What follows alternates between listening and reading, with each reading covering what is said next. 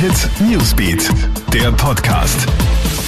Hi, ich bin's, Clara Jirovetz und das sind die wichtigsten Infos für deinen Start in den Samstag.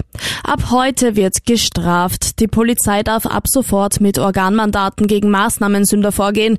Wer gegen die Ausgangsbeschränkungen verstößt, muss 50 Euro zahlen und wer in Supermarkt und Co. keine Maske oder keinen Schal vor Mund und Nase trägt, muss mit einer Strafe von 25 Euro rechnen. Mit Stand heute früh sind in Österreich offiziell 13.560 Menschen infiziert.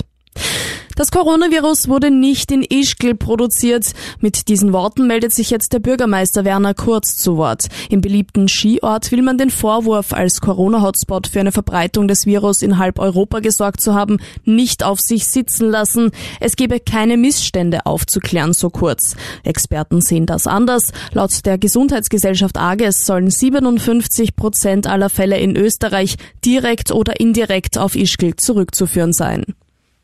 In den USA sind innerhalb von nur 24 Stunden mehr als 2000 Menschen am Coronavirus gestorben. Dabei handelt es sich um den bisher höchsten Anstieg an verzeichneten Todesfällen weltweit. Krisenmanagern zufolge ist der Höhepunkt der Krise in den USA aber noch nicht einmal erreicht. Mittlerweile sind mehr als eine halbe Million US-Amerikaner positiv auf das Virus getestet worden.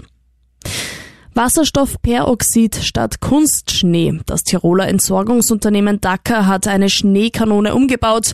Diese soll in Zukunft größere Flächen und Räume wie etwa Stadien und Bahnhöfe mit Desinfektionsmittel besprühen und bereits ab kommender Woche eingesetzt werden. Auch Veranstaltungshallen und Produktionsstätten kann man mit der Desinfektionskanone schneller reinigen. Alle Updates checkst du dir auch online im Corona Live Ticker auf KroneHit.at oder stündlich im KroneHit Newsbeat. Ciao und bis bald.